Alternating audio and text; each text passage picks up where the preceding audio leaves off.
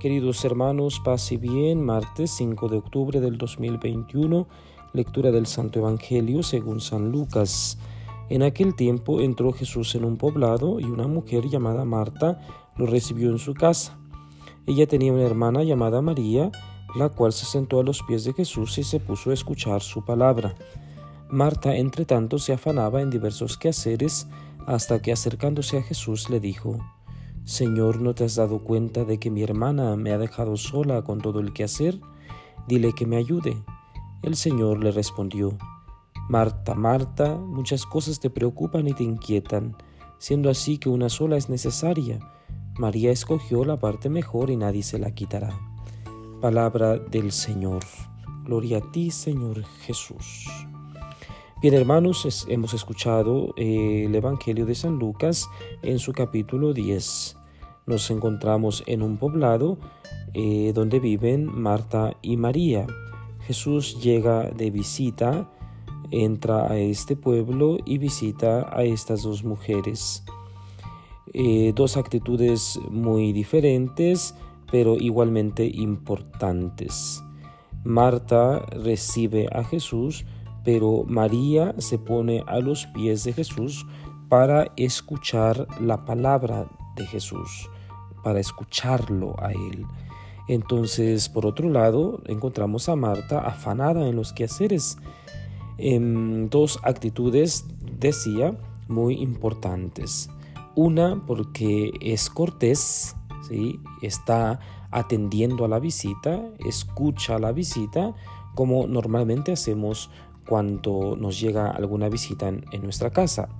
Nos sentamos en, la sala o en un lugar adecuado para escuchar a la visita, para platicar, para compartir, para convivir.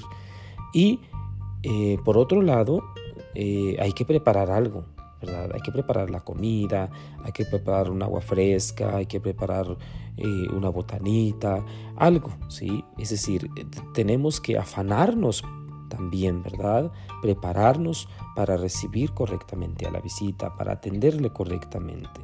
O sea que no solo es escuchar a la visita, sino también preparar algo para la visita. ¿sí? Espero que estas dos actitudes de Marta y María, respectivamente, eh, no nos confundan, sino más bien nos ayuden a entender que cuando recibimos una visita, eh, tenemos estas dos actitudes unidas. Y que debe ser así. Sin embargo, Marta se queja. Se queja con, con Jesús. Y le dice que, que, le diga a su hermana que se ponga a ayudarla. Porque eh, pareciera que María está perdiendo el tiempo. Entonces, esto es lo que está detrás de todo esto. Eh, que María toma una actitud contemplativa y Marta una actitud caritativa, es decir, se pone al servicio, ¿sí? pone eh, su energía, su persona, eh, su quehacer para atender correctamente a Jesús. Entonces, repito, ambas actitudes son importantes, sin embargo, Jesús alaba la actitud de María que no se preocupa tanto por los quehaceres, sino más bien por escuchar a Jesús.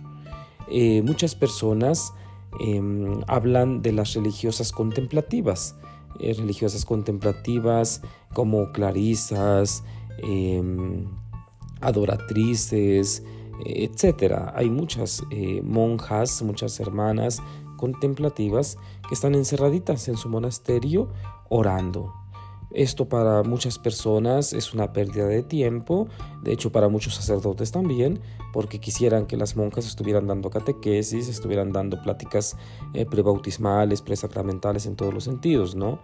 Y sin embargo no lo pueden hacer, porque las hermanas tienen una forma de vida muy particular, contemplar, orar, ¿sí? Lo que hizo María.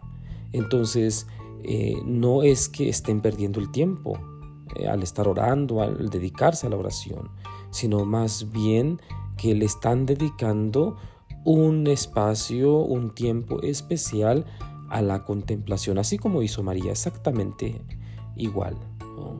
Entonces, por otro lado, están las otras congregaciones, como nosotros los franciscanos, que tenemos una vida apostólica. Estamos en el mundo, sin ser del mundo, dice Jesús en el Evangelio, pero participamos de la vida diaria del pueblo. Si Les acompañamos eh, en los afanes de la vida diaria.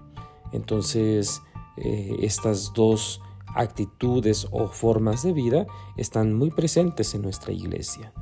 Los invito pues el día de hoy a participar de la oración, orar por nuestros hermanos contemplativos, por las monjas, por los monjes, para que el Señor les anime en su vocación. Y a nosotros que estamos en la vida apostólica, también sigamos sin cansarnos, sin quejarnos, eh, trabajando en la construcción del reino de Dios. Y la bendición de Dios Todopoderoso, Padre, Hijo y Espíritu Santo, descienda sobre ustedes y permanezca para siempre. Paz y bien, bonito martes para todos.